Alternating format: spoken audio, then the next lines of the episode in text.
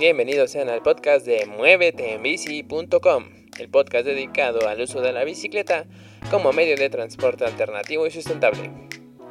Mi nombre es Víctor Salas y te invito a quedarte conmigo los siguientes minutos. En este episodio vamos a hablar de algunos componentes básicos que podemos cambiar en nuestras bicis para obtener mayor rendimiento. Vamos a hablar un poco de los tipos de llantas que vamos a encontrar en el mercado, así como de los tipos de frenos y cuáles serían más aptos para el uso urbano. Sin más, comenzamos.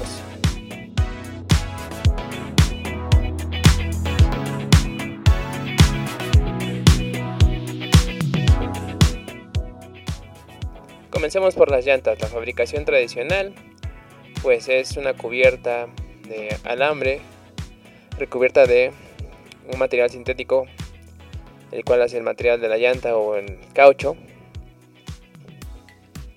Vamos a comenzar hablando por las llantas. Las tradicionales llenan su núcleo de aire a través de una cámara. La presión que tú le vas a meter siempre viene marcada por el fabricante de la llanta. Y estas son muy sencillas de reparar. Si sufren un pinchazo, pues lo único que hay que hacer es poner una especie de pegamento que se le conoce en algunos lugares como cemento. Y le pones ahí el parche. En unos cuantos minutos ya queda otra vez funcional y puedes completar tu recorrido. Hay una alternativa de llanta y se conoce como la tecnología tubeless. Este tipo de llanta ya no cuenta con una cámara para llenar el núcleo de aire, es algo similar a, los, a las llantas de los automóviles, con la diferencia de que estas vienen con un líquido que al momento de que sufren una pinchadura se sella de forma automática. Esto o esta tecnología promete ser el futuro de las bicicletas. Yo la recomiendo si es que haces trayectos muy largos si cuentas con el presupuesto porque hay que cambiar el líquido cada mes. Y pues sería una opción bastante interesante. La verdad yo no he probado este tipo de, llantas porque pues yo utilizo siempre las de núcleo de aire con la cámara tradicional. Pero parece una buena alternativa para principalmente para personas que van eh, de una forma de un punto a otro que es demasiado largo o bien que ya conoces que en tu ruta siempre va a haber alguna probabilidad muy grande de, algún pinchazo. Esta podría ser una alternativa que te puede convenir, pero como te mencionaba, pues tienes que cambiar el líquido cada 30 días, me parece. Esa sería la tecnología detrás de las llantas, pero en cuanto a llantas podemos encontrar una gran variedad, hay de muchos tacos, tacos eh, que serían para tal modalidad de MTB, es dependiendo de la forma que de taco que tengas, pues va a ser el tipo de agarre que vas a tener. También hay llantas que se lo conocen como armadillo, están diseñadas para un uso más rudo. Las llantas lisas, que son las que vamos a utilizar nosotros más en el pavimento. Y pues de ahí va a haber incluso llantas de cara blanca, llantas muy anchas, llantas muy delgadas. Todo esto va a depender de las sensaciones que tengamos. Podemos ir probando una de cada tipo y probablemente vamos a encontrar una que nos ayude más. Por ejemplo, yo en bicicletas de rodada 26 utilizo la, la llanta plana, ancha y pues la sensación que tengo con ella es muy bonita, es como para pasear en la ciudad, no genera tanta fricción, no se siente tan pesada, eh, como es prácticamente lisa, pues la inercia se mantiene más y pues de ahí puedes ir jugando porque igual hay llantas muy delgadas, extremadamente lisas. Y pues todo esto va a venir también acompañado del tipo de rin que tú tengas. Pasemos a los rines. Los rines vamos a encontrar eh, algunos de fibra de carbono, algunos de aluminio, algunos de acero. En general, y por lo que yo he visto en tiendas, la mayoría de las bicicletas ya cuentan con rines de aluminio y nada más va a cambiar el diámetro porque dependiendo del tipo de rin también va a ser el tipo de rayo que va a utilizar.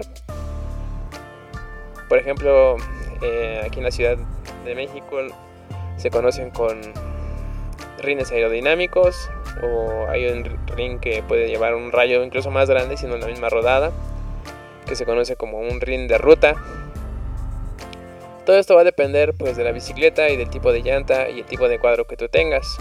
Eh, de ahí vas a encontrar rines con un mayor eh, medida en, cuanto a grosor se refiere.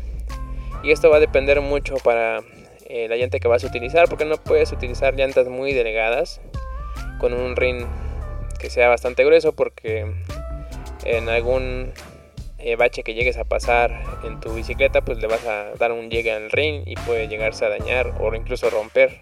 Entonces esto va a ir de la mano con el tipo de llanta que quieras meterle a tu bici.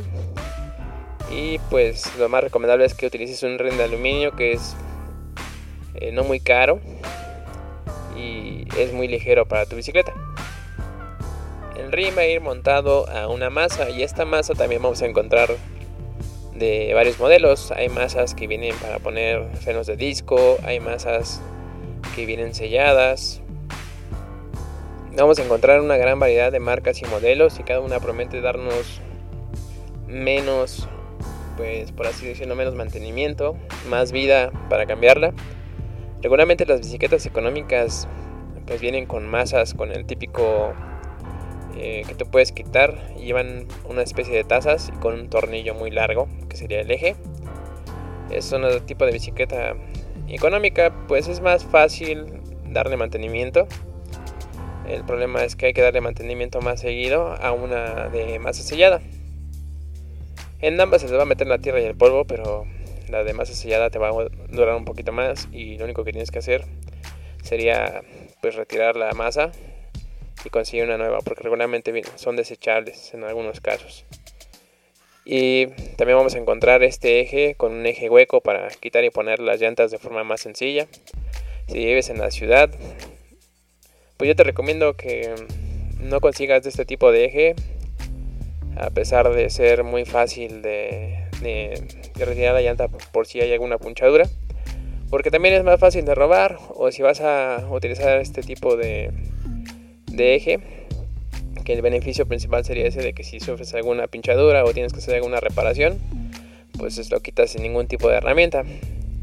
Pero también em, tendrás que llevar aquí una especie de cadena y donde dejes tu bici en un, espacio público pues también amarrar las llantas al cuadro para que evites que te roben la llanta. De aquí nos vamos a pasar a los frenos. Hay frenos eh, de tres categorías que vamos a ver mucho en las tiendas. Serían los frenos de cangrejo, los frenos V-brake y los frenos de disco. Los frenos de cangrejo son los tradicionales que antes existían. Los V-brake eh, pues van a ser la evolución del freno de tambor que surgió por ahí por en la misma época de los frenos de cangrejo y aún podemos ver bicicletas de estas que tienen este tipo de freno. Si consiguen una no la tiren, es una pieza de colección por cierto. Y el freno de disco, yo en lo personal te voy a recomendar los frenos de disco, aunque son más recomendados para montaña, pero para el uso urbano nos va a ayudar mucho porque no tenemos que ajustarlos tan seguido. El V-brake Sí, la sensación de frenado que se tiene es mucho mejor porque es a través de una goma. La acción siempre va a ser mecánica, pero pues hay que ajustarlos muy seguido porque esta goma se va desgastando y se desgasta muy rápido. También el problema del V-brake es que en ocasiones donde estamos nosotros en la lluvia, pues pierdes un poquito de capacidad de frenado. No es como el freno de disco, que a esto le puede caer tierra y todo lo que puedas imaginar cae en el asfalto y de todas formas va, a frenar. Y lo principal del freno de disco pues es que eh, se va a gastar muy poquito las pastas que lleva y nada más con dependiendo del tipo de freno que tú tengas pues vas a tener que sacar un poquito más la pasta y nuevamente eh, ese sería el único ajuste que tendrías que hacerle para nuevamente salir a rodar. El freno de disco cuenta también con una tecnología que ya no es mecánica, sino es hidráulica, se tiene que purgar. Este tipo de freno pues ya es muy similar a lo de los coches. Eh, es más difícil darle mantenimiento. Si se te llega a pasar cambiarle las pastas antes de que, de que terminen botando, pues se va a salir el líquido, vas a perder todo el freno y vas a tener que purgar nuevamente todo el sistema. Es uno de los mejores frenos que existen, muy utilizado para el ciclismo de montaña. Regularmente algunos ciclistas pues nada más traen el freno de atrás con esta tecnología. Yo digo que para el ciclismo urbano pues es ya es demasiado. Incluso el freno de disco ya viene siendo un lujo pues poco necesario para andar en la ciudad. Pero yo lo considero muy importante porque disminuye el tiempo que le vamos a dedicar al ajustar los frenos cada semana, que es lo que yo recomendaría. Si utilizamos por ejemplo el freno V-Brake. Ahora es el turno de la amortiguación.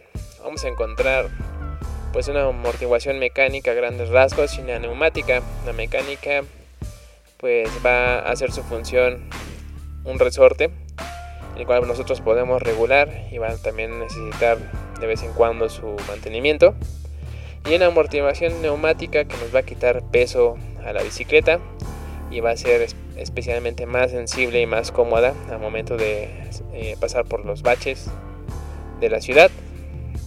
Para el uso urbano ambos tipos de amortiguación van a ser bastante efectivos. Solamente sería aquí en cuestión de que tú quisieras algo más de calidad, pues sí se, se podría optar por la opción neumática pero pues la ciudad regularmente el asfalto va plano y pues los pequeños baches que vamos a encontrar con la amortiguación de resorte pues va a sobrar.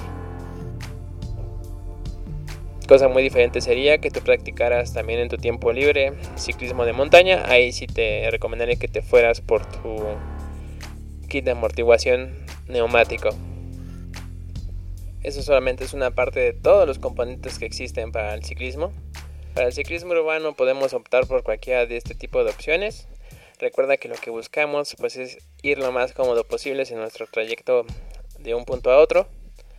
Y pues cualquier opción va a ser válida porque en la ciudad y en los caminos de asfalto pues no se exige mucho de nuestras bicicletas. En el siguiente episodio hablaré de otro tipo de componentes que también te podrían interesar.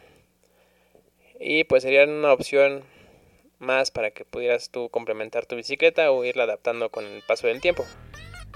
Eso fue todo en este episodio, te agradezco mucho el haberme escuchado y recuerda que puedes encontrar un enlace a mis redes sociales en la página de mueveteenbici.com, así como un enlace especial al canal de YouTube de nuestro músico de cabecera, El Shure. Que tengas un muy buen inicio de semana y nos escuchamos en la que viene. Hasta luego.